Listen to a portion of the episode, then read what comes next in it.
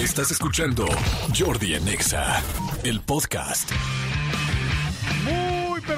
Muy, buenos días. Son las 10 de la mañana con 15 minutos. Estamos arrancando este martes, martes 28 de marzo, última semana de marzo. Ya viene la vacación y la vacación larguísima porque de hecho el viernes, este viernes los niños ya no van a la escuela porque hay, eh, ya saben, estas juntas de consejo que hacen las escuelas. Entonces prácticamente la Semana Santa y la Semana de Pascua se juntan a todavía un día más de vacación. Así es que si ustedes no se habían dado cuenta, pues de una vez vayan planeando porque se podrían ir desde el jueves en la tarde si alguien quiere salir de vacación o tiene el tiempo de hacerlo. Pero de que van a tener los hijos desde el jueves en la tarde, vayan armando el Acapulco en la azotea. Señores, por favor, vayan limpiando los tinacos, que se vea bonito eso. Vayan comprando dos, tres pedacitos de pasto sintético en ese techo porque sí, ese techo puede ser verde y no blanco.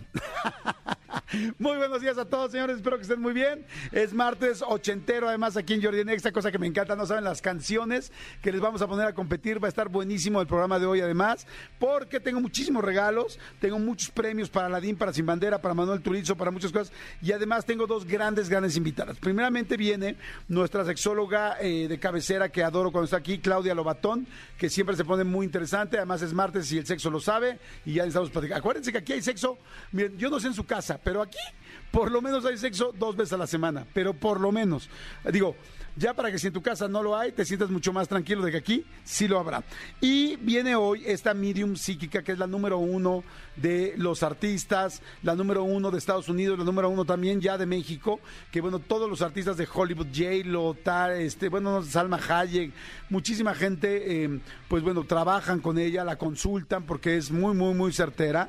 Y bueno, ya tuvimos la oportunidad de que estuviera alguna vez aquí en el programa y hoy va a volver a estar. Pero fíjense qué padre, vamos a pedirle a la gente, vamos a ver si puede en algún momento este, eh, canalizar a alguno de ustedes que está allá afuera. Vamos a preguntarle, vamos a ver si lo puede hacer. Ya les explicaré cómo lo vamos a, hacer. Y entonces, bueno, conclusión, viene eh, Zulema Arroyo esta medium psíquica, pues una de las más importantes ahorita, yo me atrevo a decir, no solamente de América, sino del mundo. Así es que va a estar aquí Voy a preguntarle muchas cosas, seguramente nos dirá un poco cómo vamos a ir, qué cosas han pasado.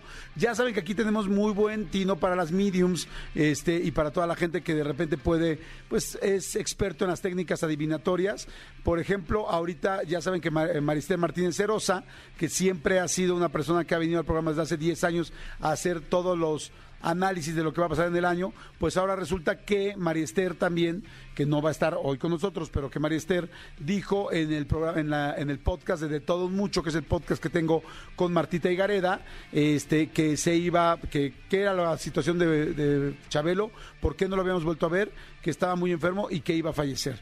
Y efectivamente, pues todo lo que dijo María Esther sucedió y este y de hecho ya ahorita está haciendo un trending en TikTok ese videito de todo mucho anda por todos por todos lados así es que este pues ya saben que aquí tenemos buen ojo para la gente que tiene que ver con adivinación. Así es que hoy pues no va a ser la excepción y va a ser muy interesante que venga Zulema Arroyo, que va a estar aquí pues hablando de todo lo que también va a pasar, lo que nos espera y vamos a ver si podemos canalizar a alguien, inclusive a nosotros. Ya estamos temblando un poco aquí en esta cabina, pero bueno, así será. Oigan, y antes de irme a música, este, ¿ya vieron, ya vieron las, las conchabelos? Hay unas conchas ya con la carita de Chabelo, mi vida. Señores, una panadería decidió crearla con Chabelo y honrar al nombre, al hombre que brindó muchísimas sonrisas que estamos platicando tanto con ellos. Cuesta 20 pesos la Conchabelo. Pónganle por favor en internet y búsquenla, está muy simpático. Me encanta porque te la van a, te la van a catafixiar por 20 pesos, te va a dar la Conchabelo. Y sí, sí tiene su, sí tiene su carita, sí tiene su carita de Chabelo en la parte de la, de la vainilla. Por supuesto, solamente se hace la concha de vainilla porque, pues por el color, por, el color de tez que manejaba Chabelo. Por eso la concha es de vainilla. Si fuera de Zamorita, entonces se hubiera hecho la conchita, la, la, la, concha de chocolate. De hecho, ¿se acuerdan que Zamorita tenía un programa padrísimo que se llama Chispas de Chocolate? Que era muy bueno, muy, muy bueno. De puros chicos y puros este, eh, eh, niños de color. Había tanto niños de color como estaba, creo que este, ¿Quién estaba? Estaba Zamorita, estaba eh, Johnny Laboriel. Era un gran programa, estaba muy bueno y era una muy buena idea, me encantaba. Pero bueno, señores, les acabo de hablar de la prehistoria. ¿Por qué? Aquí hay un porque aquí también, es- también aquí uno tiene sus años. O sea, que se ponga uno tenis no le quita los años, no nos hagamos güeyes. Oigan, y bueno, a todo el comando Godín les mando saludos a toda la gente que está escuchándonos en oficinas, a toda la gente que viene manejando, saludos y la mejor de las vibras, que se vea muy bien, que tengan un buen día en el camino, que tengan, tengan mucho cuidado, traigan su cinturón, buzos, aunque vayas a, a- nada más manejar dos cuadras, ponte el cinturón, nunca sabes, puede haber un accidente y te salva. Así es que sería eso como muy, muy importante. Y este, y tres, a toda la gente, los amigues, eh, a los ames de case, a todos los que están en su casa, hombre y mujer, eh, trabajando, les mando saludos y muy buena vibra. Y quiero contarles algo que me pasó hoy en la mañana y bien, bien interesante. Fíjense que hoy en la mañana estaba con un amigo y este y me dio mucho me dio mucho gusto porque estábamos platicando de eh, este de los maratones y de, yo tengo muchas ganas de hacer eh, yo he hecho varios maratones bueno dos maratones de hecho en mi vida pero ahora quiero hacer un medio maratón. Estamos platicando de todo esto. Eh, la historia de mi amigo que se llama Luis es muy interesante y muy linda porque él, estando, pues bueno, casado, feliz con sus hijos, lamentablemente, pues el problema del alcohol eh, se hizo presente en, su caso, ¿no? Y, prácticamente cuando uno empieza a tomar alcohol socialmente y luego socialmente empieza a ser más constante y luego ya no es una, sino son tres y luego ya no son tres, sino cinco drinks y luego ya no solamente son los días que hay fiesta, sino también los días que estás en tu casa con el mínimo pretexto y ya luego ya no necesitas ni siquiera un pretexto, es yo encuentro la manera de todos los días tomarme algo. Bueno, fue el caso de Luis y el caso de muchísima gente que me está escuchando ahorita, inclusive se los he dicho muchas veces, el caso de mi papá, que durante muchísimos años tomó, y, y yo estoy seguro que hay mucha gente que me está escuchando ahorita, que o ha tenido o tiene un problema así, que te duele mucho aceptarlo y medio lo niegas, o me dices, no, yo no, yo no tomo tanto, pero tú en el fondo, en el fondo sabes que quizás sí, o conoces a alguien que está tomando mucho, que puede ser un familiar, un amigo, tu propia mamá, papá, tu hijo, tu primo, tu prima, en fin. Fíjense que esto es un dato muy fuerte, pero en México, siete de cada diez personas tenemos contacto con un problema con adicción al alcohol o alguna otra droga eh, ilegal. Este, siete de cada diez tenemos a una persona cercana y cuando una persona eh, tiene una adicción, pues lastima mucho, no solamente primeramente a él como persona o a ella como persona, sino a su entorno, ¿no? Mi amigo eh, me platicaba pues que sí, eh, definitivamente estaba muy fuerte la situación, estaba muy complicada la situación, este, porque empezó a tomar muchísimo. Esto fue aproximadamente unos tres años que ya él se dio cuenta que tenía un problema, pero como la mayoría de las personas cuando tienen el problema de la adicción, tu primer tu primera opción es negarlo, decir que no lo tienes y minimizar, no tomo siempre, no tomo tanto, no tanto como ellos, siempre estás buscando cómo hacerte a un lado. El asunto es que eh, llegó un momento donde ya se sintió verdaderamente muy mal y me platicaba que un día tuvo un problema muy serio estando en un viaje donde se dio cuenta que ya se le había... eh, creo, no estoy, no lo puedo asegurar, pero tuvo un problema en la cara, me imagino que se le paralizó una parte de la cara, muchos dolores adentro del cuerpo, ya una parte que ya no solamente es el dolor del corazón que tienes o el alma de lo que te está doliendo, las crudas de cuando te levantas con problemas después de tomar tanto, sino que ya físicamente empiezas a ver que te está afectando a tu cuerpo.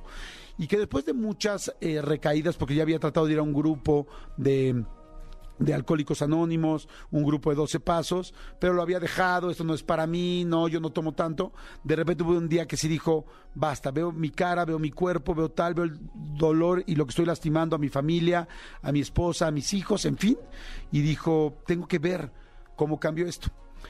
Al mismo tiempo, uno de sus, de sus hermanos este, había, lo había acompañado alguna vez a un maratón, lo acompañó a Nueva York. Y resulta que el maratón que habían ido a correr a Nueva York fue cuando muchos recordarán que hace poco, un maratón de Nueva York, hubo un huracán un día antes, un par de días antes, y cancelaron el maratón, ya estando ellos en Nueva York. Entonces, eh, mi amigo Luis ve a su hermano y le dice, y lo ve caminando, pues triste, porque se había preparado se había preparado durante muchos, muchos meses para poder llegar al maratón y le dice, mira, amigo, perdón, hermano, me duele mucho que pues, te hayan dejado sin tu maratón ya estando aquí, pero te prometo que el próximo año eh, yo te acompaño, y porque lo vio tan triste que dijo, yo me meto contigo y yo entreno contigo y yo te acompaño. mi amigo seguía tomando todavía en ese momento. Sin embargo, después, cuando ya pasa esto que les digo, donde tuvo un problema en la cara y tal, y el cuerpo dijo, y no, estoy lastimando a mis hijos y a mi familia, se acordó de esa promesa. Y entonces dijo, pues voy a aprovechar, entrenar para hacer el maratón, para poder acompañar a mi, a, mi hermano como se lo prometí, pero por otro lado para ver si esto del ejercicio me ayuda a mí a salir de mi problema de alcoholismo. Y entonces se puso a entrenar. En los maratones, pues hay muchísimas cosas, ¿no? Hay maratón que podemos correr aquí en la Ciudad de México, es un gran maratón de los mejores ya que hay en el mundo. Hay maratones muy famosos, como es el de Nueva York, el de Chicago, el de Boston. ¿Por qué son tan famosos? No es que la gente sea payasa de que, ay, me quiero ir a correr a Boston. No, lo que pasa es que hay algo que se llama los seis majors o los six majors, que son seis maratones que son los más importantes del mundo y que tú podrías llegar a correr uno de ellos, que sería fantástico. Y si tienes la gran posibilidad de correr los seis, te dan una medalla especial que es así de wow, correr los seis majors. Que si no me equivoco, los seis majors son Nueva York, que es un maratón, ya lo saben, muy conocido. Chicago, conocidísimo, importantísimo. El otro es, ay, me voy a empezar a equivocar. Nueva York, Chicago. El otro es Londres, en Europa. Es, eh, el otro es Berlín, llevo cuatro. El otro es Boston, que es importantísimo, es el más difícil de Estados Unidos, y el último es Tokio. Entonces es América, Europa y Asia. Entonces, este, pues son, son, pero bueno, en fin, eso nada más se los decía en cuanto a lo que son los maratones. El asunto es que él decide entrenar para el maratón de Nueva York. Y al empezar a entrenar y decir tengo que dejar el alcohol, por supuesto regresa al grupo a decir, no, pues las dos veces que vine o no sé cuántas veces que vine que decía que siempre no, pues ¿para qué nos hacemos güeyes? Siempre sí, nada más faltaba tiempo para que llegara a, mi punto más bajo, ¿no? Y entonces empieza a pedir ayuda en el grupo y empieza a correr y empieza a correr tal, tal, y le empieza a ir bien. Al principio le cuesta un poquito de trabajo la corrida, pero luego pues ahí va, porque además has ingerido tanto alcohol que tu, pues, tu cuerpo está lastimado, obviamente. Hay gente que muere de cirrosis, hay gente que muere de tanto alcohol. Y entonces poco a poco empieza, empieza, empieza.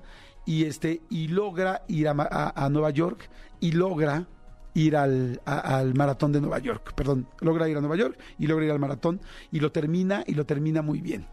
Y lo mejor, el mejor premio es de que pues acompaña a su hermano en esta promesa que le hizo, pero posteriormente este, además de acompañarlo, pues logra empezar a dejar alcohol porque todos los días el ejercicio le empieza a pedir, levántate a las 6 de la mañana, vete a correr a tal, te tienes que preparar. Entonces le es fácil y es como una gran ayuda para poder dejar el alcohol.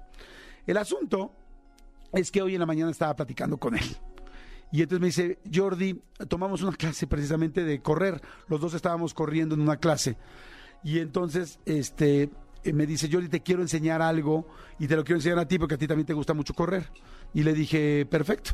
Y este, y entonces ah, saca una bolsita, una bolsita así de, ¿cómo se llama? Pues así como de telita, con cierrecito, y me abre la, la, este, la bolsita, perdón, y me saca una medalla. Y me dice, quiero que veas esta medalla. Y le digo, no manches, sí lo vi en tu Instagram. Fuiste a correr a Tokio. Me dijo, sí. Y entonces me enseña la medalla de Tokio y le digo, wow, no juegues, qué impresionante, qué padre, me dio tanto gusto, felicidades, porque estamos en una clase de correr, entonces lo abrazo, le digo, qué chingonada, felicidades, güey, qué padre, tal, tal. Y me dice, no, es que te quiero enseñar otra cosa. Y yo, ¿qué? Y saca otra medalla. Y me dice, hice los seis majors. dije, ¿cómo? yo no sabía que estaba haciendo los seis majors. Me dijo, sí, me faltaba la de Tokio para acabar Nueva York, Chicago, Boston, Londres, Berlín y ahora mi última que me faltaba era la de Tokio y aquí está. Y yo así de, no manches, pero les juro que se me puso la piel chinita y me dieron, lo abracé y me dieron ganas literal de llorar. Le dije, güey, me dieron ganas de llorar. Y me dice, no, es que te quiero enseñar otra cosa. Y yo, ¿qué? Y me saca otra medalla. Y entonces le digo, este, le digo, ¿y esta qué es? Me dice, es que fui parte del récord Guinness del grupo más grande de las personas que terminamos los, los seis majors. Este, ahora en Tokio. Nunca en la vida había habido tanta gente que lo terminó juntos, de tanta gente que nos inspiramos. Entonces fuimos un grupo especial a terminarlos tal. Y me enseña su medalla del, del, premio Guinness y les juro que ahí sí ya tenía yo el ojo remias y tal. Lo abrazo le digo, eres un chingón, en serio tal. Me dice, Le digo, felicidades, qué padre las, las, este, las medallas. Pero yo no había recapacitado algo. Me dice, no, me dice, pero olvídate esto. Olvídate las medallas. Lo más lindo es que esto lo logré y lo hice para dejar de tomar, para cambiar mi vida, para ser distinto y para poder seguir cuidando a mi esposa, a mi mujer y a mi, y a- o sea, para seguir cuidando a mi mujer y a mis hijos, porque sabía que no lo estaba haciendo bien. Y en ese momento, neta, sí se me salió la lágrima, porque dije, enojito Remy, porque dije, wow, cómo algo te puede llevar a cambiar tu vida al 100%. Y me encantó la frase que me dijo al final. Me dijo, quizá unos son buenos para el básquetbol, quizá otros son buenos para estudiar, quizá otros son buenos para meterse en la química, quizá otros son buenos para motivar a personas. Yo me di cuenta que era bueno para correr. Y eso fue lo que me hizo alejarme de un infierno que estaba viviendo. Así es que, mi querido amigo, quizá no es ninguna coincidencia que todos te digamos Loki, porque quizá naciste con esa suerte y con esa estrella desde mucho antes de lo que tú te imaginabas. Te felicito, te agradezco y estoy seguro que tu historia va a inspirar a mucha gente como me inspira a mí a hacer cambios, a hacer cosas distintas y a decir, hay un momento donde dices, ya no puedo más con esto, tengo que encontrar cómo puedo salirme de aquí. Y él lo encontró así. Así es que me encantó, porque las tres medallas de hoy eran poco para el- verdadero premio que había obtenido en su vida, que era haber cambiado su vida para sus hijos y para su esposa. Y bueno, en fin, se los quería contar porque me dio mucho gusto. Te mando un gran, gran, gran abrazo, mi querido Luisito, y a toda la gente que me está escuchando que les hizo sentido. Díganme, díganme si les hace sentido, si conocen y si esta historia puede ayudarles y, y motivarlos para cualquier otra cosa. 5584 11 14 07. Jordi en Exa. Manolito Fernández, ¿cómo estás, amigo? Buenos días. Buenos días, amigo. Bien contento de verte, saludarte en este martes, a toda la gente que nos escucha. Gracias por estar con nosotros. Amigo, fíjate que está haciendo eh, cada vez más. ¿Tú te acuerdas aquel video que se hizo muy famoso de un conductor de noticias del norte del país? Que no, el famoso avísenme, Ajá. avísenme, que dice, Loret de Mola es un no sé qué. Eh, Joaquín, Gu- no sé, Joaquín este, Guzmán, no. Joaquín López Dóriga me la superpelation, ¿te acuerdas? Ah, sí, claro. y que no le avisan que está al aire y entonces avísenme. Se, se hizo, se hizo viral. Bueno, de ahí como que eh, ha habido eh, algunas cosas. Recientemente a Cristian Martinoli le pasó. Estaban en una, en una transmisión, nadie, nadie le avisó este que se- estaban fuera de la transmisión del aire, pero seguían en vivo en, en redes. Ok. Y entonces estaban hablando de, de Rafa Puente Jr., el, el ex entrenador de los Pumas, Ajá. y él dijo, alguien le dijo, ya seguro, güey, seguro lo van a correr. Y dijo, no, no van a correr si no han corrido al otro pen. ¿A cuál otro? Al del Atlas. Entonces habló mal también de, de otras personas, a nadie le avisó. Es- Y todos estos comentarios, O sea, nadie sabía que estaba pues no estoy diciendo que esté, que esté bien, pero está fuera del aire y se lo comentó y se hizo viral y también ofreció una disculpa. Pues desafortunadamente el día de ayer se hizo, se hizo eh, viral porque Rafael Puente padre, hijo de Rafael, de Rafael Puente, el que acaban de correr de, de los Pumas, desafortunadamente hizo, hizo unas eh, estaba eh, exactamente estaba estaba su, un- su- una compañera suya Adriana Maldonado haciendo la transmisión desde afuera de- del campo de los Pumas anunciando que habían contratado ya a, a Tony a Tony Mohamed al turco Mohamed para Pumas. Entonces ella está diciendo tal, tal y entonces ella utiliza un par de, de términos como la, la, la directiva universitaria está buscando apagar el incendio que dejó Rafa Puente tal tal tal. Entonces cuando ella dice eso estaban al aire y Rafa Puente nadie le avisa que tenía abierto su micrófono. O sea, lo Ah, mismo Rafa. Puente papá, pero estaban en vivo, estaban en el estudio. No y es entonces cierto. Rafa O sea, Puente le pasó lo papá mismo que Martinoli. Sí, y dice, o sea, cuando ella dice eh, no sé qué de- del incendio, entonces ella- él dice, ella él dice hija de su madre. O sea, se alcanza a escuchar como dice hija de su madre. Y luego sigue ella con su con su narración, pero además ella su narración la hizo perfectamente bien, no no ofendió, no hizo nada, únicamente estaba narrando lo que estaba sucediendo afuera de, de- de la cantera universitaria y él remata con un hija toda estúpida. No. Sí, sí, sí, fue muy, fue muy desagradable. Digo, tenemos el audio, la verdad es que, eh, súbele mi querido Elías, por favor, no se alcanza. tema económico es otro de los temas que, insisto, se platicó, por supuesto, con la gente de Rectoría porque querían apagar prácticamente este incendio que dejó Rafael Puente del Río con el plantel durante su corta gestión. No se esperaba que se presentaran Todo estos estúpido, números durante ¿viste? el torneo clausura Entonces, claro, 2023. están en vivo, y te digo, y- y- escuchó un poco como este, como cuando escuchamos a los fantasmas, ¿no? Ahí se alcanza a escuchar. Exactamente. Eso, como eso. psicofonía. No, vas a ver. Pobre estúpida. Tienes que- Ah. sí, claro, incluso fuerte. Álvaro Morales está, está eh, en vivo y Álvaro Morales está a cuadro y hace los ojos como de, güey, Güey, tráete el esto- micrófono". estamos en vivo, güey. Porque incluso termina ese comentario ella y Álvaro Morales inmediatamente dice, gracias querida Adriana, eh, gracias por tu reporte y cierra como para evitar tal. Entonces, claro, Rafa Puente ya se disculpó, Rafa Puente padre ya se disculpó, un comunicado larguísimo que no voy a leer completo, únicamente lo que dice es, sí, me dejé, me dejé llevar por esta situación que nos está ganando incluso como familia, es muy difícil saber que tu hijo es el que están, a- al que están este, crucificando, ¿no? Este, no solo la afición universitaria, sino todos los medios me dejé llevar por esta situación que nos está rebasando como familia. Le ofrezco una disculpa primero, primero a ella, que no hizo otra cosa más que hacer su reporte periodístico como debe de ser. Le ofrezco una disculpa a la afición. Le ofrezco una disculpa a ESPN, que es el medio en el que yo estoy, que no, no, no me representa. Va, va, va. Eh, en general, dice, la regué. Discúlpenme, la regué, pero, pero sí hay que tener muchísimo cuidado, mucho, mucho, mucho cuidado con lo que decimos cuando Claro. pensamos que el micrófono está apagado y sobre todo porque muchas veces eh, simplemente nosotros aquí estamos al aire en este momento con el micrófono prendido, pero a veces está aquí, por ejemplo, René, la gente de redes, que siguen grabando para, para diferentes redes, hay Sí, que no tener sabes. muchísimo cuidado. Digo, no que digamos nada malo, no nada Sí, justifica pero lo hay que que tener cuidado porque una cosa es lo que estás diciendo en un micrófono y otra cosa es tu opinión personal. Exactamente, ¿no? exactamente. Pero bueno. Está interesante y Sí, qué sí, lástima sí. que les pasó. Sí. Mira, qué bueno que ya los dos se pronunciaron con disculpas. Habrá, pero- que, va, habrá que, ver, que ver qué va a pasar con, con Rafa Puente. Dice que hay gente que dice que por ser ESPN de, perteneciente a Disney, Ajá. que eso a lo mejor amerita que lo, que lo corran. No sé, no sé qué vaya a pasar. No, y pues bueno, vea- veamos qué sucede, ¿no? Exactamente. Jordi en Exa. Seguimos, son las 11.19, manifiéstense toda la gente que viene en coches, toda la gente que viene manejando, saludos a todos, la gente que viene al Comando Godín, amigo. ¿Dónde está el comando? ¿Por qué no le damos la recepción al Comando Godín el día de hoy vía este eh, Twitter. Comando Godín, actívense. No hay nada más Godín que el Twitter. Exacto. Arroba Jordi Nexa con el hashtag Jordi Nexa. Exactamente, sí. Actívense, por favor, y manden, por favor, este... Que, a ver, tenemos pases... A ver, vamos a regalar... ¿Qué le gustará más al Comando Godín? ¿Ir a ver a Aladín? ¿Enfrente? ¿O O Aladín? atrasín. ¿O atrasín? Sí. Ir a ver a Sin Bandera. Híjole, Sin Bandera se me hace súper, súper, súper de Comando Godín. A mí me encanta ese bandera. O ir a ver a Manuel Turizo en el Auditorio Nacional. Bueno, también Turizo es un, es un trancazo. ¿Qué será más...? Ay, yo me imagino perfecto a todo el Comando Godín cantando Entra en mi vida. Si la cantas a Sí, Sin Bandera, pero, ¿no? pero imagínate, sí, pero imagínate también este eh, de, de Turizo, cualquiera. Ahora, también tenemos boletos para el ceremonia, ¿eh?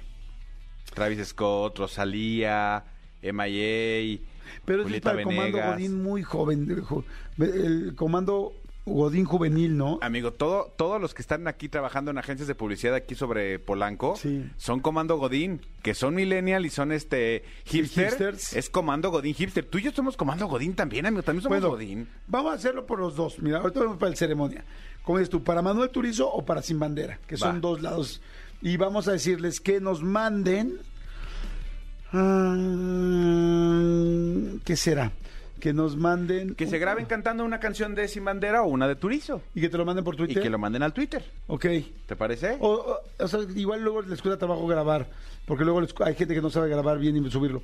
Que manden una foto de su oficina, ellos con la gente de su oficina, por lo menos uno y dos personas. Pero que se De demuestre que soy. Que soy. O sea, agarren, Ándale, un, agarren ándale. un papelito, Eso. pónganle la fecha, así, eh, que diga, estoy escuchando a Jordi y a Manolo Ajá. con la fecha y que se vean sus compañeros de oficina. Solo en Twitter. Solo en Twitter. Con hashtag este, Jordi Nexa. Jordi Nexa y siguiéndonos a los dos en Twitter. Me encanta la idea. ¿Te parece? Me encanta Ah, la bueno, a, a Jordi Nexa, a Manolo en Nexa, bueno, a Manolo Soy Fer. Manolo Fer, ajá. Soy Manolo Fer y, Y a Jordi, Jordi Rosado. Rosado. Me encanta. ¿Sale? Y ahorita les decimos quién gana. Me encanta la Ah, idea. fíjate, vamos a hacerlo rápido. Lo hacemos ahorita acabando a nuestra invitada. Tú dices quién ganó. ¿Va? ¿No? Va. Con fotos. Poderes del Comando Godín. ¡Actívense! Oye, amigo, ya empezaron a mandar fotos a Twitter. Acuérdense, mi querida Karina, que fue la que primera que mandó, se tiene que ver, te tienes que ver tú y gente de tu comando Godín. O sea, no nada más es que mandó una foto, esta, es en su computadora, así puso, estoy escuchando Jordi Nexa, tal, Sí, tal, no, tal. y tú. Y tú y tu gente. queremos y ver tus Godín. ojitos y tu carita. Por eso se llaman Comando Godín. Queremos ver al comando, parte del comando. Exactamente, queremos verte tu carita. Señores, sexóloga clínica, educadora, psicóloga, psicóloga, pero sobre todo amiga, Claudia Lobatón. ¿Cómo estás, Claudita linda? Muy contenta de estar acá con ustedes. Siempre es un placer estar con usted. Ah, igual, Claudita, y además me gusta porque hablamos de sexo, hablamos de relaciones, hablamos de amor, de idas, de regresos, y el tema de hoy se ve perrito, Es un tema perrito, perrito, la infidelidad. Perrito hasta abajo. Perrito de todas formas, ¿no? Perrito intenso. Perrito cuando estás haciendo perrito en otro lado donde no te pidieron el perrito o si te lo están suplicando. O si no te lo pidieron, pero no lo estás notificando en otro lado. Se me pidió hacer perrito en otro lado, pero no lo estoy notificando en el primer lugar. Y en el primer lugar ya no hago perrito porque ya me da flojera. Exactamente. Ya lo hago de a fuerza, Madre Santa. Qué, qué horrible eso de hacer cosas de a fuerza, ¿no? Ay, sí. Está, está muy, yo creo que es de las cosas que más veo en terapia, cómo nos sentimos obligadas y obligados a hacer cosas que creemos que nuestra pareja necesita, pero que ya no queremos. Sí, es cierto. ¿Por qué pasa eso? ¿Qué, qué, qué está sucediendo, Claudia Lobatón? ¿Por qué hay tanta infidelidad? ¿Por qué hay tanta infidelidad? Wow. Porque en realidad no es que haya tanta infidelidad, es que los modelos relacionales han cambiado. Empecemos porque ahora vivimos 80 años. Ajá.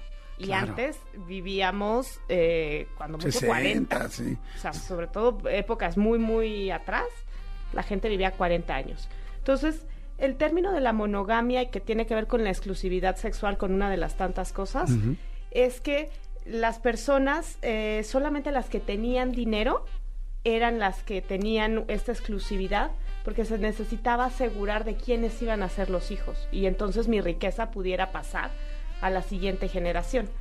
Poco a poco con la... A ver, a ver, a ver, espérame, espérame, me quedé impactado. ¿Cómo? O sea, la fidelidad se daba más en la gente que tenía dinero porque uno de los de las parejas quería quedarse ahí para que sus hijos tuvieran dinero siempre. Piensa en los reyes. Ajá, ok. ¿Qué tan importante era que el rey estuviera seguro Claro. de que mi hijo es mi hijo porque va a heredar todas mis tierras? Tienes toda la razón. Ahora solo heredamos deudas, pero Sí. en ese momento ciertas personas, cierto grupo de la sociedad le era importante. Claro. Sí, yo ahora ya ha cambiado. Yo tuve una pareja que le decía a mi reina y ya estamos divorciados. O sea, Porque no hubo tierras. por- porque no había tierras ni había título nobiliario. No, quizás solo había deudas. Claro, ni siquiera había mobiliario, ¿no? ya olvídate del título nobiliario. Ya ni mobiliario. Ya ni mobiliario había. O que tiene razón, o sea, había mucha gente que sí le importaba mucho la herencia y lo que iba a pasar. Exactamente. Ahora, después empieza a hacer todo este constructo, de, viene la propiedad privada y entonces yo ya tengo que heredar.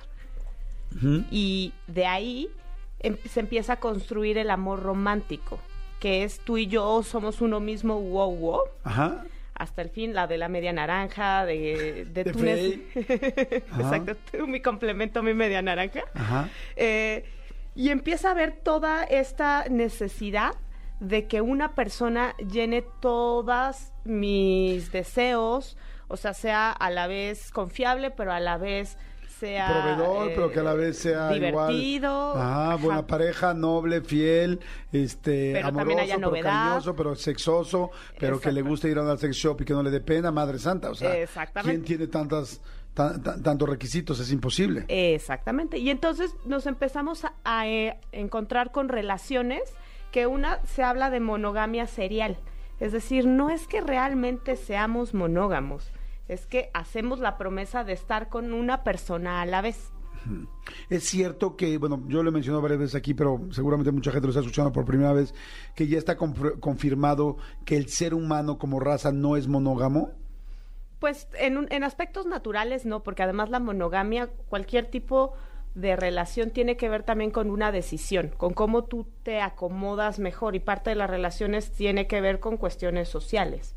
Y esas han ido cambiando. Por ejemplo, las necesidades afectivas de hoy son muy distintas a las necesidades de hace 50 años. Hace 50 años se exigía que eh, hubiera una familia, que hubiera hijos. Ahora ya no es tanto una exigencia social desde ahí, porque también hay una crisis económica brutal que ya no es fácil mantener cinco hijos, ¿no? Claro. Entonces van cambiando las necesidades y desde ahí también se va cambiando como las expectativas de las relaciones. Entonces, claro, las personas empiezan a ser infieles por la promesa de puedo ser feliz, eh, puedo ser más feliz de lo que estoy siendo. Es decir, siempre estamos en una época de como del no su- del no ser suficientes. Todo el tiempo para todo está la- el cuestionamiento de realmente seré suficiente, este, tendré suficiente dinero, tendré suficiente felicidad, puedo tener más, porque además toda la, la, como la expectativa social es esto, tú no te quedes, no te conformes. Estoy completamente de acuerdo y además sí se ha hecho, porque estaba pensando ahorita, a ver, ¿qué tan, por qué, hay más infidelidad? Y pensaría, digo, bueno, quizá ahora ya se abre más, las mujeres antes eran infieles y no lo decían, ahora, pero no es cierto, sí, sí creo que hay más infidelidad por lo que estás diciendo, o sea, como que lo explicas y tiene mucho mucha lógica, ¿no? Siento, por ejemplo, que la gente que tiene mucha rutina, decías, siempre queremos más, siempre sabemos que no somos suficientes. Pienso en los hombres, muchos hombres, digo, yo como hombre, piensa, es que no tengo suficiente sexo en mi casa, es que no me siento admirado, es que eh, hay mucha gente que te coquetea. Pienso en las mujeres y yo que tengo muchas amigas también, las amigas son de, es que ya todo es igual en mi casa, es que es que flojera, es que quiero a alguien que sea romántico, es que quiero a alguien que me haga sentir bonita, quiero tal y de repente se van cruzando en el gimnasio, en el trabajo, en el comando Godín, alguien que te dio un piropo, alguien que se fijó en ti, alguien que te da atención, cuando tu otra pareja ya llevas 10 años y ya no te da atención, digo, y ahora que pareciera todo tan fácil, hasta redes sociales hay, páginas sociales para engañar, ¿no? Esa, ¿cómo se llama? Madison. Ashley Madison. Ashley Madison, o sea, ya hay eh, Twitter, eh, perdón, Twitter, este Tinder, eh, o sea, hay, hay páginas especiales para engañar de gentes que son, que tienen una pareja y solo quieren engañar, o sea, es- se ha hecho tan fácil y se ha hecho tan, se ha normalizado. Sí, y además hay un tema que a mí me encanta cómo lo describe. Hay una autora que se llama Esther Perel, que a mí me encanta porque dice, nunca había sido tan fácil engañar y nunca había sido tan fácil descubrirlo. Es cierto, claro, ahora, Ahora- con las redes sociales está perrísimo. Está súper perro porque ahora te enteras de fotos, de correos, de historias. O sea, y entonces la cabeza vuela porque las personas que ahora eh, tienen, eh, vamos, reciben la infidelidad, se enteran de todo. Cuando los abuelitos, pues solo medio encontraban el ticket, ¿no? La camisa con el labial. Ahora te metes al celular y hasta sabes cómo le dices, sabes si disfrutó o no disfrutó. Y eso es una bomba para la autoestima. Claro, ¿a dónde fueron? Ahora es mucho más duro sentir una infidelidad porque la ves Claro. expuesta, ¿no? Totalmente. No, sí, sí, luego ver así es como, mira, así fueron a tal lugar y luego te metes al Twitter, de la- perdón, al Instagram de la otra persona, ¿no? Es como, no, yo no voy a subir una foto. Sí, pero ves el del amigo, del amigo, del amigo y entonces ahí se ven juntos y agarrados de la mano y todos con playera hasta igual de, casi casi playera igual los dos y tú, maldito, no soy yo". Exacto, pues, exacto, porque cómo va atravesando la identidad, porque ahora el- la, la fidelidad tiene que ver con identidad, tiene que ver con, ya no solo estoy compartiendo contigo, antes era pues solamente tenemos hijos y cada quien hace como, me refiero antes como antes del amor romántico y antes de la propiedad privada, la gente, las sociedades estaban estructuradas de una manera distinta, eran mucho más sencillas en el aspecto social, no había tantas exigencias. Ahora se compromete desde esta ideología de amor romántico, se compromete el que tú tienes que ser mi todo. Entonces imagínate No. el golpazo que puede ser darme cuenta que no soy tu todo. Significa que nuevamente no soy suficiente como me lo está diciendo todo el tiempo la sociedad. Pregunta, Miss, Sí. ¿se vale? Alumno. Cuando, cuando dices, ok, nadie va a ser suficiente, yo no voy a ser, yo Jordi no voy a ser suficiente para nadie, mi pareja no va a ser suficiente para mí, imposible, porque no puede, nadie puede cumplir todos los requisitos de otra persona, ¿no? Claro. O sea, porque somos seres humanos. Algo tendrá distinto, puede ser que te acerques, ¿verdad? Entonces, ¿se vale que una persona busque en una tercera persona ese todo? ¿O más bien tendrías que entender que la otra persona no va a tener todo y cómo lo suples? Depende de tus creencias y depende de para dónde quieras llevar la relación. Lo prohibido siempre va a generar excitación.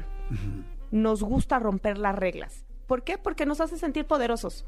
Cada que tú rompes una regla, dices por dentro de mí, claro, lo logré. El- le gané al sistema. Ajá. Hackeé el sistema. Exactamente.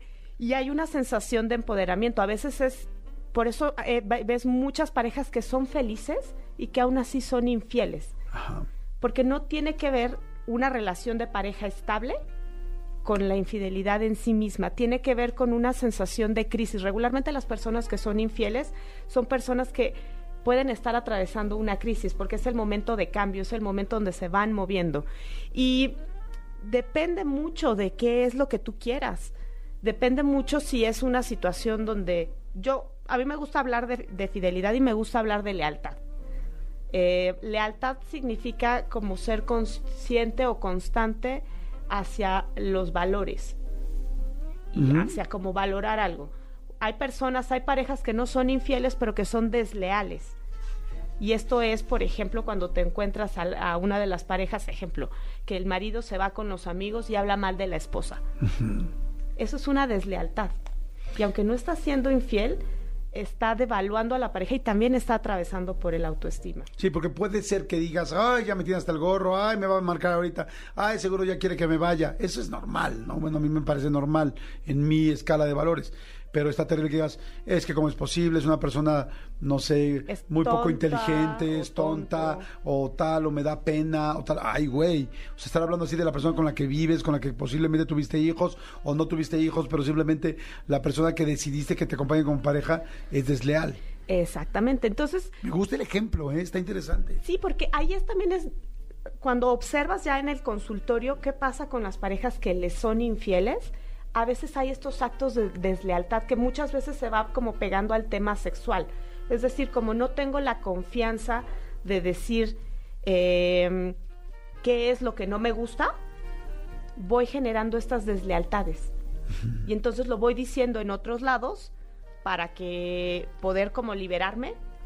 Y es mucho el tema de la infidelidad, como poder ser otra persona o permitirme ser otra persona que no puedo ser en la historia que ya construí.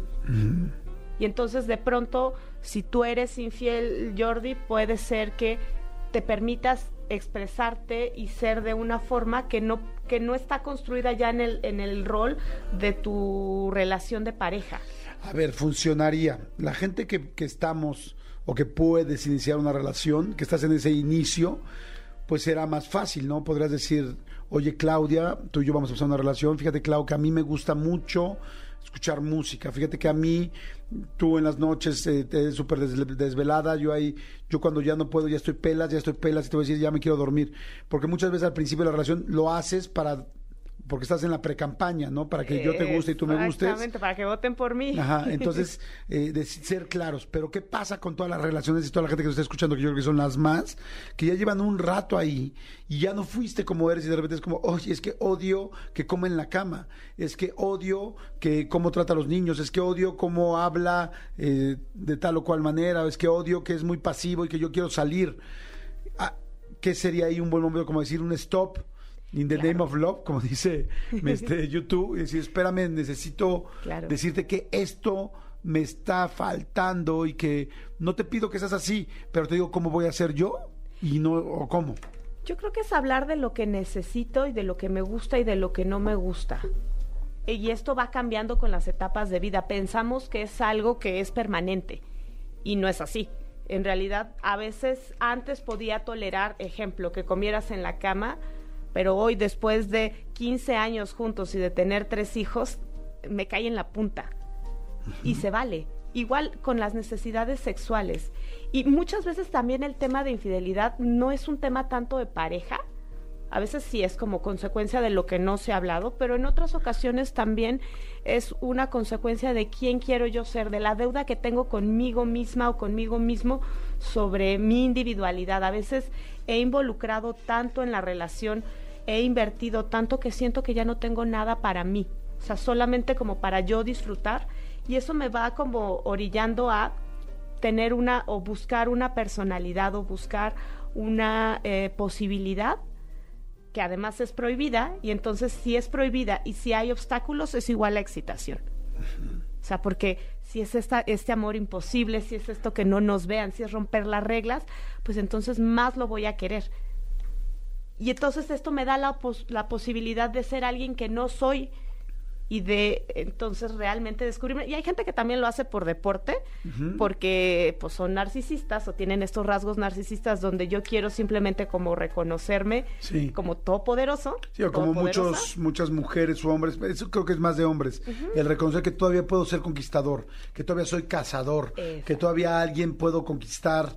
Y, y, y, eso pues evidentemente hace que no tenía ningún otro objetivo más que volverte a probar a ti mismo. Exactamente. Y ahí es, es, cosa de tu decisión. O sea, ¿qué tanto, para dónde quieres llevar tu vida? Porque, a ver, la infidelidad es algo que pasa. Más allá de bueno o malo, pasa, ha pasado y seguirá pasando. ¿Por qué? Porque es parte de las relaciones. querer romper las reglas siempre será un- algo que tiene que ver con la naturaleza humana. Entonces, creo que la pregunta no es plantearnos si está bien o está mal, es más bien qué vamos a hacer en el momento que llegue a una situación donde pudiera pasar, donde se me antoje, donde, vamos, estén las situaciones. Hay desde quien decide tener una relación abierta y decir, ok, aquí sabemos que va a pasar y entonces pues, cada quien lo va a hacer y es una manera como de renovar la relación. Ajá. Hay quien dice no, eh, prefiero como no enterarme. Hay quien prefiere renovarse desde otros lados y hablarlo. Y hay quien prefiere como ignorarlo. Y todo eso, me imagino que pues todo es valioso, todo, todo tiene valor, todo, todo se vale. Exactamente. Una, una pregunta, Clau. ¿Crees que la fidelidad está sobrevaluada? O sea, ¿crees que es demasiado lo que nos dijeron nuestros papás, historia, socialmente, los hombres? Puta, para que un hombre digamos que nos fueron infieles, nos cuesta trabajo. Tú platicas con una mujer, y sí, ¿qué pasó con la relación? Ay, nada, pues andaba con otro el cabrón, tal, tal, y, y es muy fácil. Pero tú como hombre, que te digan qué pasó y que tú digas, me fue infiel la mujer, Claro. nos duele en el alma, en el ego. Este, ¿crees que si, ya dijimos, acabas de decir, la infidelidad ha ocurrido, sigue ocurriendo y va a ocurrir. Cuando nos topemos con ella, deberíamos de elaborarla de una manera distinta, o sea, no inmediatamente es como, a la chingada, bye, voy a, tronar contigo, fue lo peor que me hiciste. Y de decir, espérame, igual tenían mucho más ustedes como pareja y esto iba a suceder. ¿Crees que le estamos sobrevalorando? Yo creo que es, eh, a ver, no es sobrevalorando, pero creo que yo siempre lo que les invito a mis pacientes es a trabajar la lealtad. Porque la lealtad es un... La fidelidad significa que siempre vas a reaccionar de la misma manera. Un estéreo es de alta fidelidad, que no importa si lo pones en la sala, si lo pones en el jardín, va a sonar igual. Y si no, que te regresen tu dinero, ¿no? Mm. Eh, con una pareja no puedes asegurar esto, pero a veces hay personas que son leales pero que son infieles. Ah, ¿Cuál sería la diferencia? Por ejemplo, una persona que puede acostarse con otra persona y ser infiel pero no desleal. Exacto, porque hubo una serie, cubre una serie de valores y una serie de roles donde su pareja puede confiar, pero de pronto tuvo un comportamiento que no era esperado. A ver, ¿cómo podríamos ser? Tú y yo somos pareja, yo me voy a ir a meter con otra chava. Exacto. ¿Cómo puedo serte leal y con mi infidelidad? O sea, yo voy a estar con ella. ¿Cómo, cómo dirías, "Mm, este cuate fue leal conmigo? Yo creo que es cuando lo hablas, cuando hablas del deseo. O sea, es que es la parte más difícil y es la parte de justamente por eso plantear qué va a pasar o qué vamos a hacer cuando esto suceda. Porque puede suceder. Oye, ya yo me quedé así como, o sea, ¿cómo lo vamos a hablar? Exacto. ¿Cómo, cómo lo vamos a hablar? Es O sea, ¿cómo, qué qué- pasaría, ¿qué, te diría yo? qué me, qué me dolería, qué es lo que hay que cuidar. Hay que como tener en cuenta em, cuáles son las razones por las cuales estamos juntos. A veces hay parejas que solo están juntos por mantener un compromiso con los hijos. Y entonces creo que desde ahí se vale ser honestos y dejar como toda esta este pretender, porque realmente se requiere de valentía. Ok, sería así como, a ver, Clau, tú y yo estamos por nuestra familia, porque los niños son los, porque los queremos criar con una pareja juntos, tal, pero sentimos que ya no estamos nosotros siendo pareja. Hay una gran posibilidad de que en algún momento tú o yo nos sintamos atraídos por alguien y nosotros seguiremos aquí, porque yo, ¿estás de acuerdo? ¿Queremos seguir este plan? Sí, no. Sí, exacto, sí, a ver, ¿no? me voy a ir más delicado. Ajá. Eh, Bueno, no me ibas a decir algo sobre No, eso. no, no. Y ahí es donde hay una decisión primero personal. Si quiero seguir con, o sea, si quiero iniciar un nuevo proyecto con mi pareja Ajá. o no. Sí, un, un nuevo estatuto, unas nuevas cláusulas, ¿no? Un nuevo contrato, Claro. como dicen. A ver, ahí te va otra. Te, te estoy hablando como hombre, ¿no? Pensando Me completamente como con, con, con las entrañas del hombre. Clau, eh, llevamos 15 años casados, me encantas, me sigues pareciendo preciosa, linda, tal, pero necesito más sexo. O sea, realmente necesito más sexo. Yo sé que tú estás cansada por los niños, sé que estás cansada por el trabajo, sé que las hormonas también juegan un papel importante, pero no sé, a veces me siento como que ya no te gusto, me siento como que ya no quieres estar conmigo, me siento que ya no te gusta cómo lo hacemos, no lo sé. Necesito un poco más de sexo porque me está haciendo falta y, y me está asustando que lo estoy necesitando. Te estoy diciendo de alguna manera Madre Santa, si no cambias, existe la opción de que lo busque por otro lado, pero no me atrevo a decirte lo voy a ir a buscar por otro lado. ¿Se vale, no se vale? ¿Cómo estuvo mi ejemplo? Yo creo que está muy bueno tu ejemplo porque ahí estás planteando una necesidad. Ahora, este, es- este ejemplo que pones me encanta porque es un ejemplo que tiene mucho truco. Sí. Porque puedes pensar, claro, ay, qué fácil, ¿no? Yo ya hablo de mi necesidad y ahí hazte tu nudo con lo que tú puedas sentir, ¿no? Ajá. Porque del otro lado yo te diría, ah, sí, estoy sintiendo que no soy suficiente, me estoy sintiendo utilizada solamente, pues sí, que qué bien que tú quieras disfrutar más, pero yo estoy súper cansada de los hijos y yo también necesito un, un, un área que sea de mi disfrute donde yo me pueda sentir atractiva, donde yo me pueda sentir deseada, no solo tú. Está padre, fíjate, porque entonces yo podría haberte dicho eso, pero me faltaría algo al final, decir, tú cómo te sientes, tú qué necesitas. Exactamente. Y ahí es donde se va. Y si te fijas, aquí ya estamos hablando. Y ya no, ya no te estoy reclamando de, ay, eres un maldito infiel, ni tú me estás diciendo, es que me das flojera. Claro, sí, tienes que ser muy inteligente y muy maduro, porque cuando dicen, es que ya no, como decía Lupita D'Alessio, es que ya no siento nada al hacerlo contigo, Madre Santa, o sea, entra el ego, el dolor, Claro. el todo, ¿no? Claro, por- porque también hay historias. Nos vamos contando historias a través de lo que eh, vivimos con nuestros padres, si estuvieron o no estuvieron. Eh, también si hay una historia o no. No es lo mismo, por ejemplo, muchas mujeres llegan a ser infieles por una sensación de venganza, es decir, ahora va la mía. No tanto por un deseo, sino más bien como por esta sensación de tener una equidad. Sí, A veces también hay personas que son infieles porque hay una depresión y porque es la manera de generar una novedad. Siento que mi vida es tan plana que entonces mi mejor opción es buscarme al, a alguien del comando Godín para eh, que además siempre aparece, ¿no? O sea, siempre Claro. está. Tú estás plano y, y de pronto aparece alguien que te hace chistes, que te la llevas bien, porque estás siendo otra persona. Co- Como ahí no eres el papá o no eres la mamá, no estás teniendo las obligaciones, no tienes que dar gasto, pues te permite ser quizás ese Jordi, eh, no sé, mucho más ligero. claro. Ay, oye, está interesantísimo el tema, tenemos que seguir, hay mucha gente que está mandando mensajes, sigan mandando más mensajes para hacer una segunda parte de esto. Cuando ustedes mandan preguntas y no las hemos contestado ahorita al aire, este, las guardamos y cuando hacemos la segunda parte siempre las preguntamos. Y si ustedes son fieles al programa, pues seguramente tarde o temprano lo van a escuchar. Entonces, sigan, manden más preguntas ahorita. Este, ¿Cuál sería tu conclusión de lo que hemos platicado hoy? De- la conclusión es, una, seamos valientes y hablemos de nuestros deseos. Dos, eh, tomemos en cuenta que la infidelidad es algo que cohabita eh, dentro de las relaciones. Es decir, no significa que voy a ser infiel, porque eso es una decisión, pero sí es importante plantearse la posibilidad de qué voy a hacer al respecto. Y que además infidelidad no es sinónimo de desamor. Y que es una decisión bien personal, porque también luego hay quien se compra la idea de me fueron infiel y entonces yo soy la que tengo la culpa. Y no es así. En realidad quien decide ser infiel es el que tomó esa decisión. Si no habla de ti, habla de la otra persona. Exactamente. Ay, está fantástico. ¿Tus redes dónde te podemos conseguir, Claudita? Síganme por favor en arroba sexóloga Clau. Ahí estoy compartiéndoles información. Eh, podemos ahí echar el chisme un ratito. Perfecto. Y listo. Buenísimo, buenísimo. Gracias, Clau. Muy interesante el tema.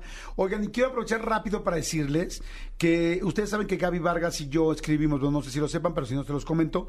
Gaby Vargas y yo escribimos unos libros que se llaman Cúbole, que son para adolescentes. Muchos de las personas que me escuchan lo leyeron, muchos lo leyeron sus hijos o sus sobrinos. Bueno, ya acaba de salir ayer la nueva versión de Cúbole. Estoy feliz. El Cúbole Reloaded. ¿Qué es el Cúbole? Son, hay un libro para hombres y un libro para mujeres, que es para adolescentes, para chicos aproximadamente entre 11 y 18, 19 años, donde hablamos de sexualidad, donde hablamos de autoestima, donde hablamos de drogas, donde hablamos de suicidio, donde hablamos de cutting, de cómo se cortan los chavos, donde hablamos de los problemas que tienes con tus papás, donde hablamos de sus amistades, donde hablamos de todo el rollo digital, el sexting, eh, todo las- mandar los packs, el TikTok, el todo, todo, todo. Bueno, Este libro, durante este, ya casi 20 años vamos a cumplir, lo hemos ido actualizando varias veces, pero ahorita viene la actualización más grande y más fuerte que hemos hecho, por eso se llama el Cubole Reloaded. Hay uno para hombres y uno para mujeres, y está explicado de una manera muy divertida, sencilla, con humor, con dibujos. Cada hoja es distinta a la anterior. La verdad, es tan increíble. Es un libro que durante pues muchos años ya ha sido un long seller porque mucha gente le funciona, le sirve. No es solamente lo que Gaby Vargas y yo hayamos pensado, sino que aquí entrevistamos a más de 90 expertos, psicólogos, sociólogos, urólogos, bueno, hasta abogados, porque hoy un adolescente te puede demandar, ¿me explico? Este, muchísima gente para que los chavos eh, prácticamente qué van a hacer con este libro, van a blindar a su hija o van a blindar a su hijo, a su nieto, a su sobrino de que sepa, ahí en el libro no se dice qué hacer.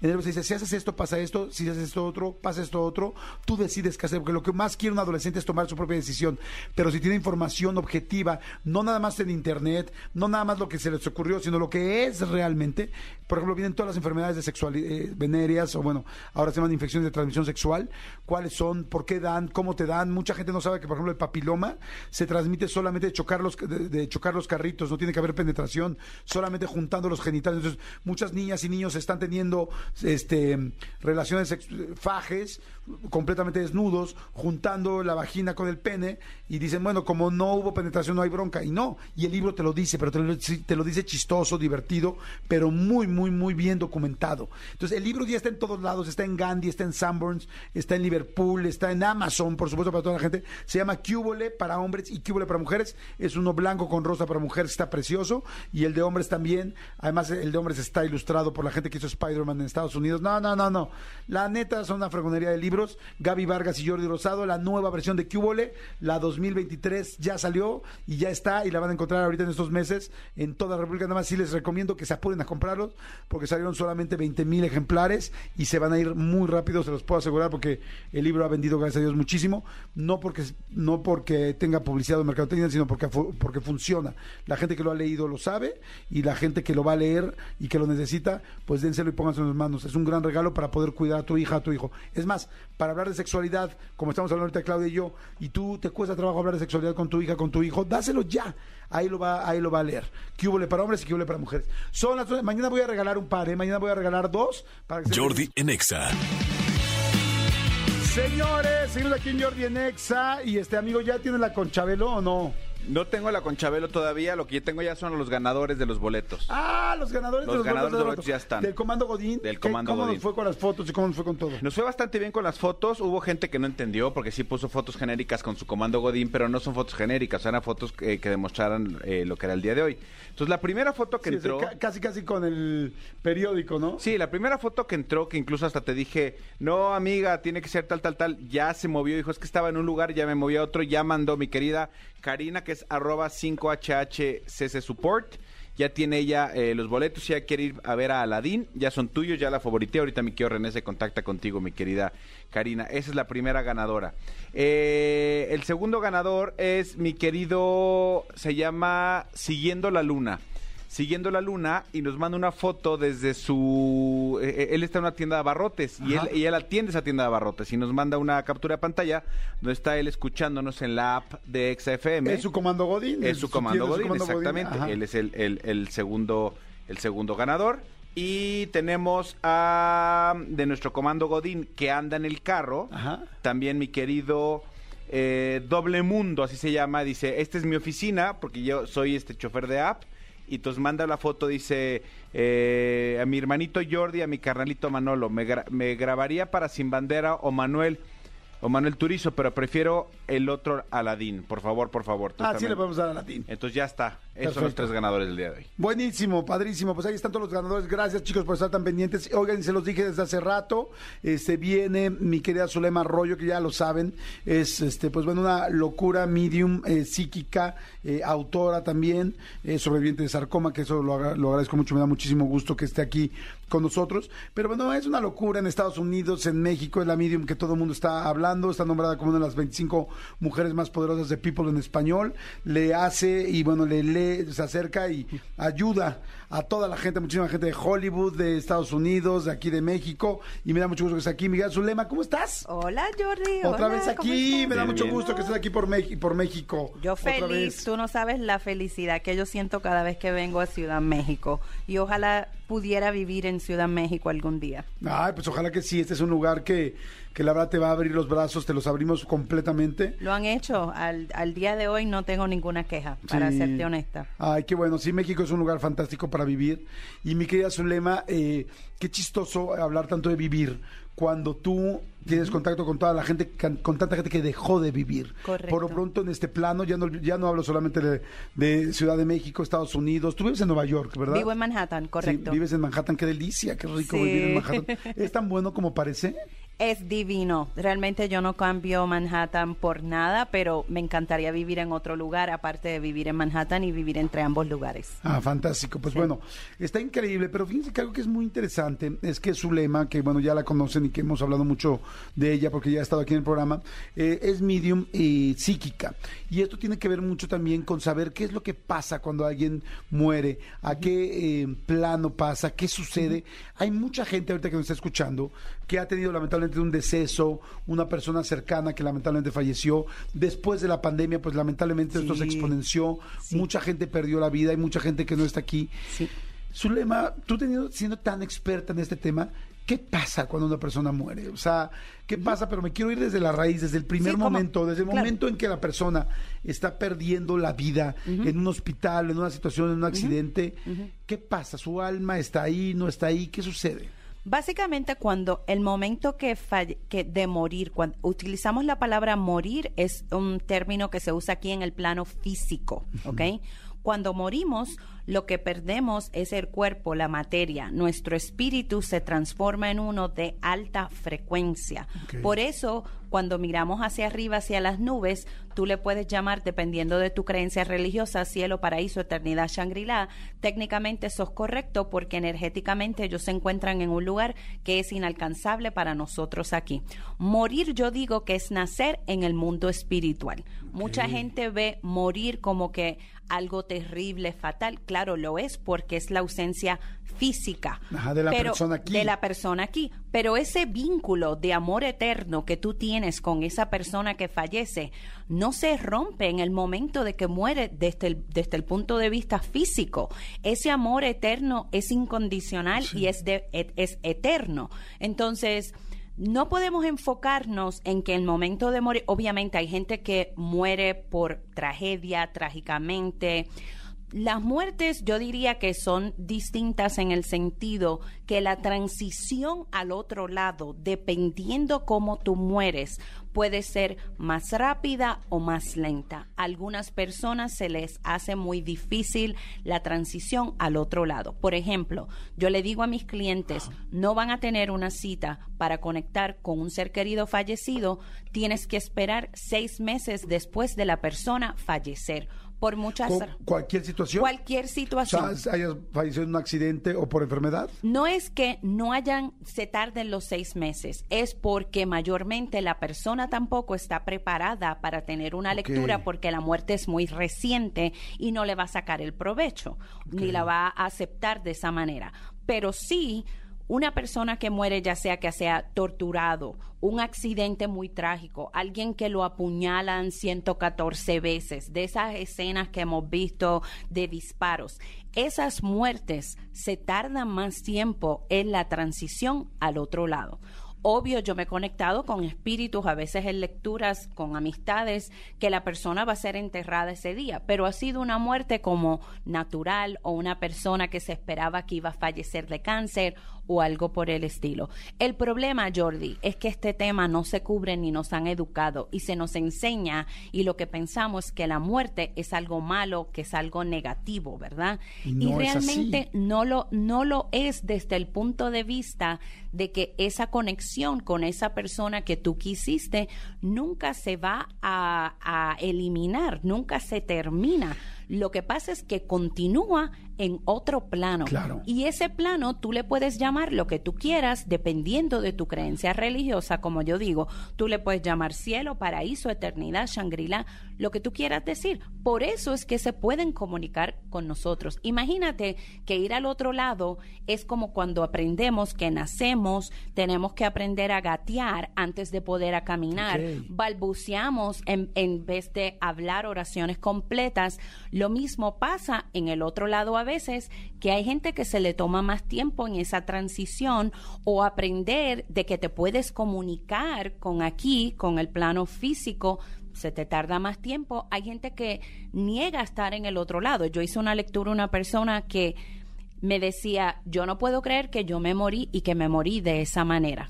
Porque yo era una persona completamente saludable, en buena condición, me cuidaba, yo tenía una vida feliz, yo manejaba mi estrés y sorprendido que se murió.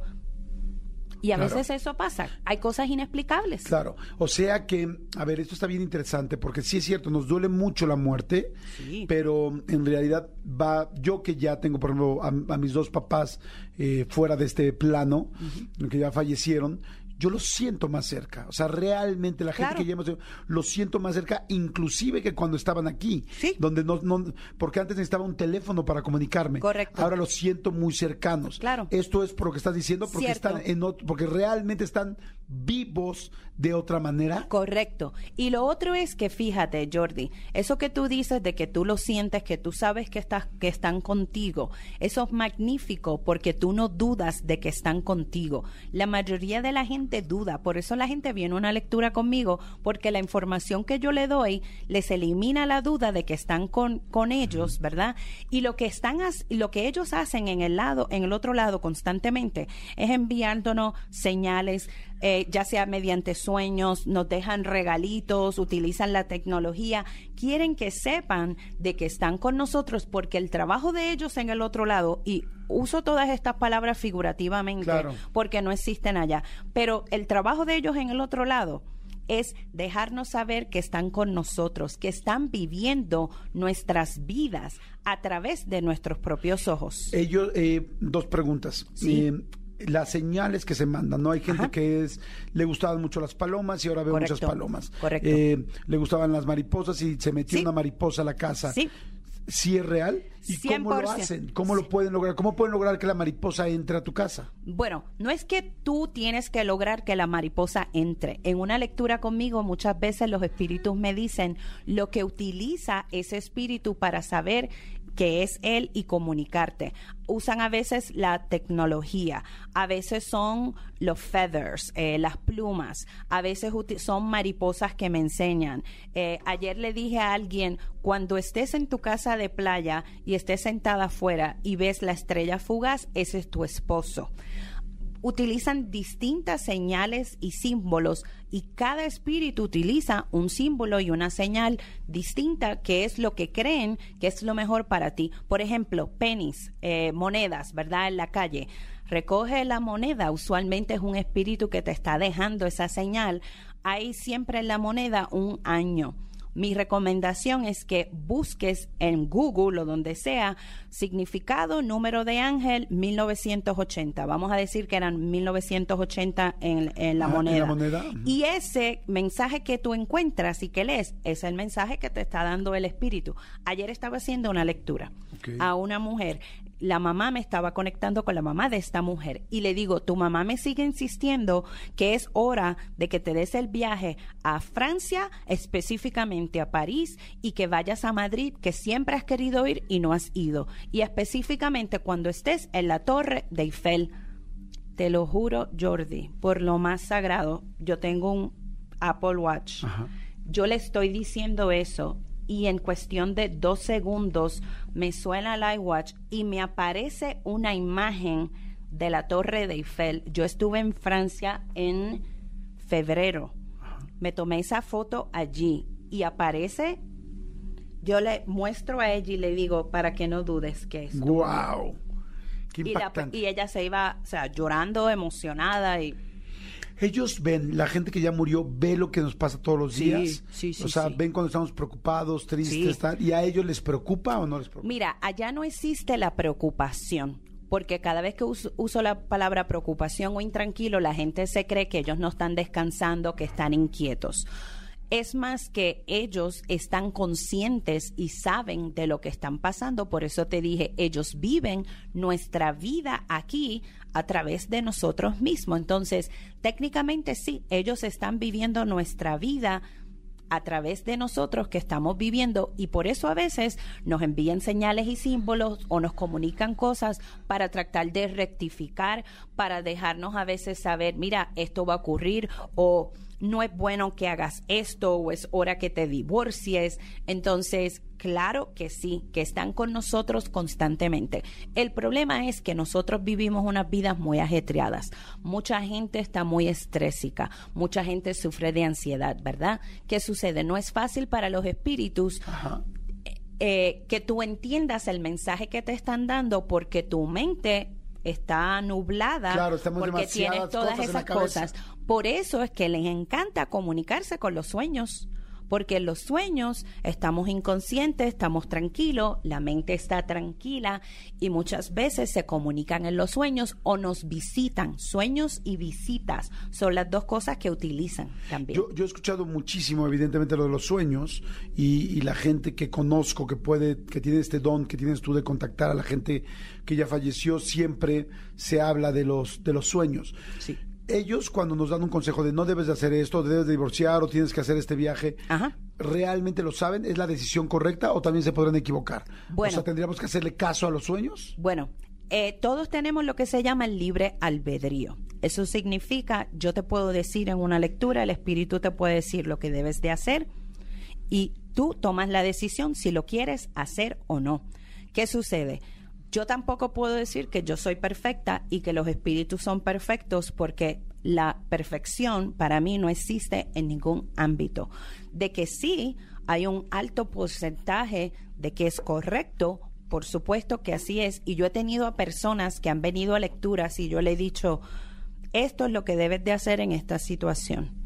Si haces esto te vas a exponer a un riesgo legal ¿Y qué han hecho? No han hecho lo que yo les digo o no les digo lo que o no hacen lo que tienen que hacer con su salud y terminan con situaciones que debieron de evitar si hubiesen escuchado lo que le dijo su ser querido fallecido. Es cierto que si les lloramos mucho y que mm. si estamos muy tristes no los dejamos irse. Eso es un mito.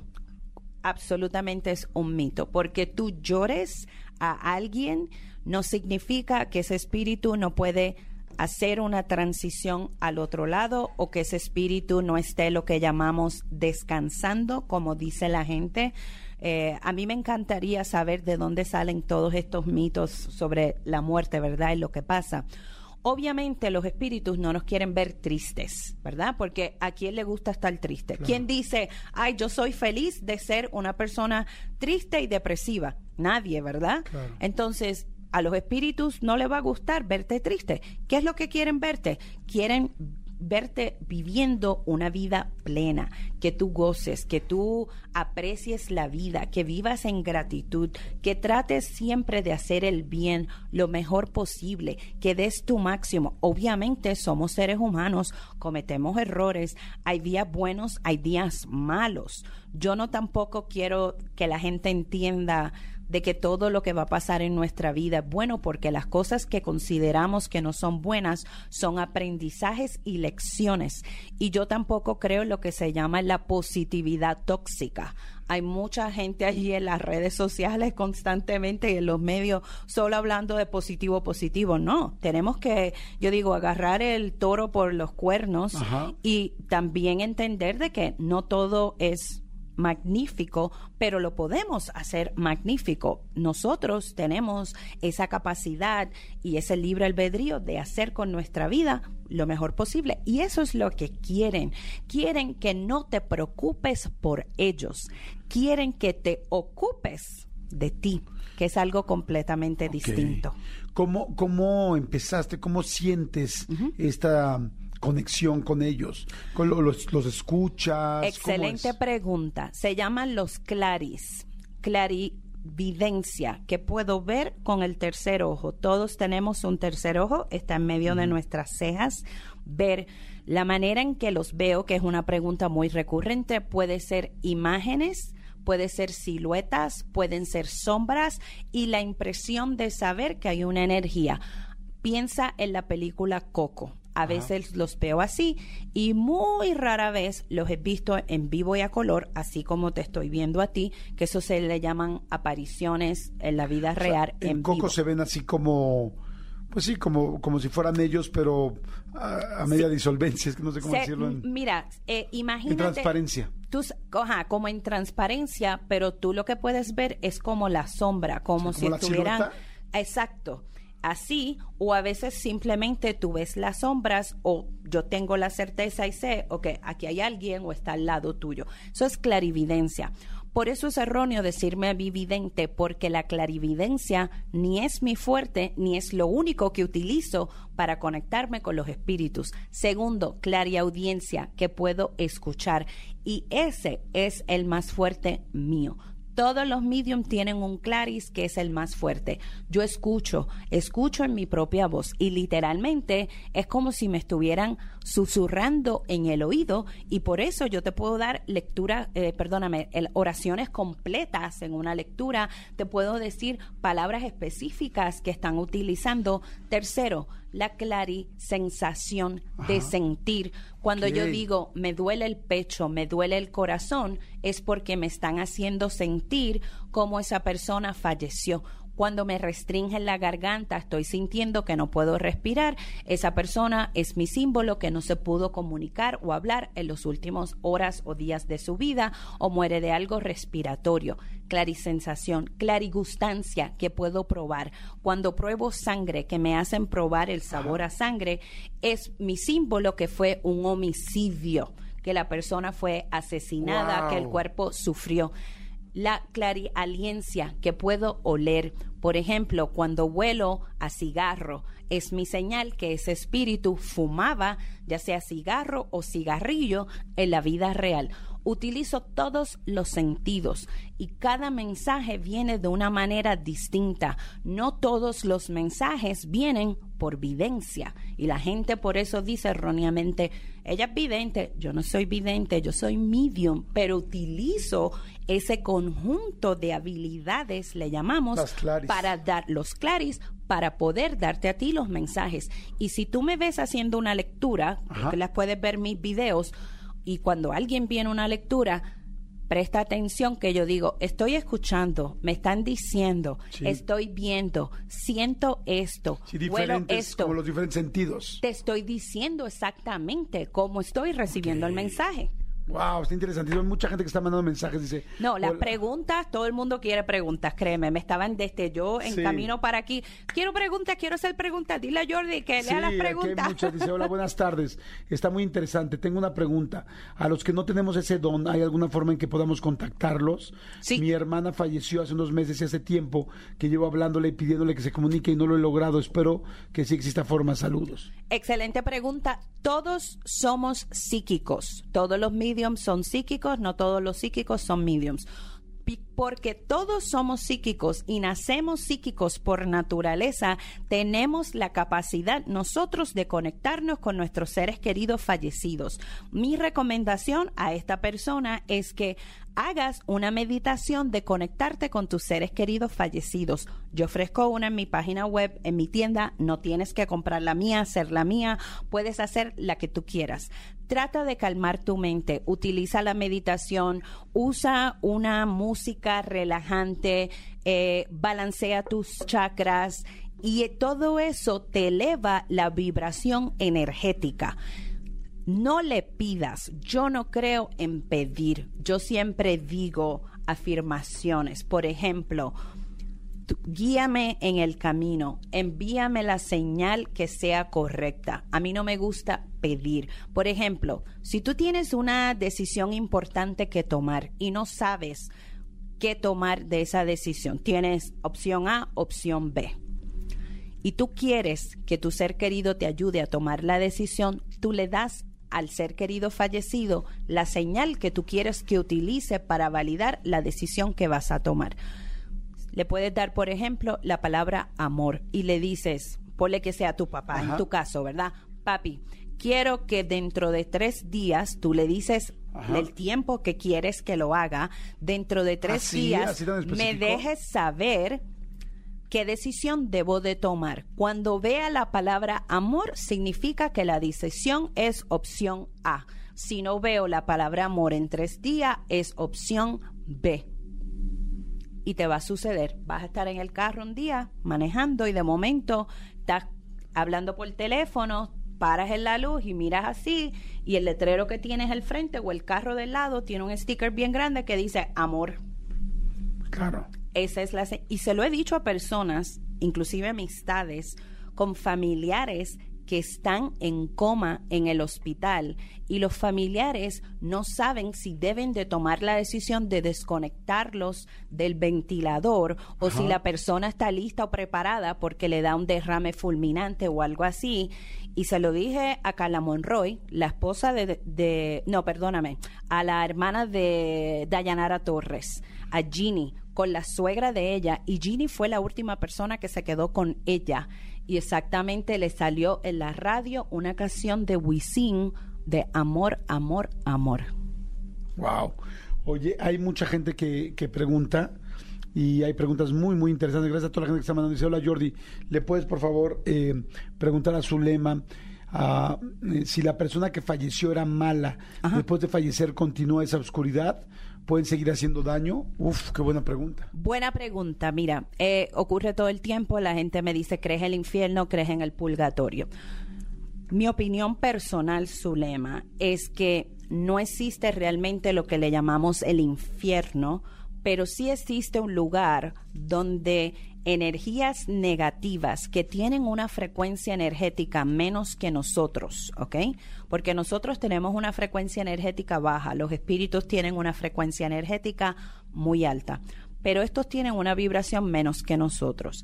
Hay personas, por ejemplo, que me dicen, eh, mi abuelo me violó a mí y a sus otras nietas. Él está en el infierno o él está en el otro lado. Y hay personas que han sido que han violado a personas en su familia que se han presentado en las lecturas a pedir perdón. Desde el punto de vista de la mediumnidad y muchos de nosotros mediums americanos, la creencia es que tú pasas a este lugar. Imagínate cuando tú tenías, eh, figurativamente vemos en shows de televisión o en, en novelas o cosas así, que cuando tenías 5 años, 10 años y te comportas mal en el salón y la maestra te pone en la esquina con un sombrero Ajá. de bufón o algo así Sí. y te ponen en time out o tu papá te pone en time out. Eso mismo sucede en el otro lado si tú no has sido una buena persona o has hecho el mal aquí en el plano físico espiritual. Te ponen en time out. Y allá se encargan de ti, de que tú pases como cuando alguien va a rehabilitación porque Ajá. es drogadicto y se rehace su vida. Más o menos algo así. Y hay personas de que no, que se quedan siendo eso y que eh, yo no me conecto con ellos y yo les digo que no se presenten o que mis guías no permitan que esas personas pasen. Pero yo realmente no creo en lo que se llama infierno purgatorio. Para mí eso es una es un vocabulario de la religión organizada, obviamente, y yo soy católica y soy bautizada católica y fui a escuela católica toda mi vida. Hablo según mi experiencia como medium y los miles y miles de espíritus con quien yo me he conectado. Yo he leído a sobre cuatro mil personas. Imagínate los Wow. miles de espíritus que yo me he conectado. Claro. Ay, Zulema, pues está interesantísimo. Creo que definitivamente tenemos que hacer una segunda parte y tercera parte de esto porque es muy, muy interesante. ¿Dónde te puede contactar la gente? ¿Dónde puede acercarse contigo? ¿Dónde puede pedirte una lectura personal? ¿Dónde puede leer más o ver tus pláticas? En fin. Bueno, estoy en todas las redes, estoy en Facebook, estoy en Instagram, estoy en TikTok, estoy en YouTube.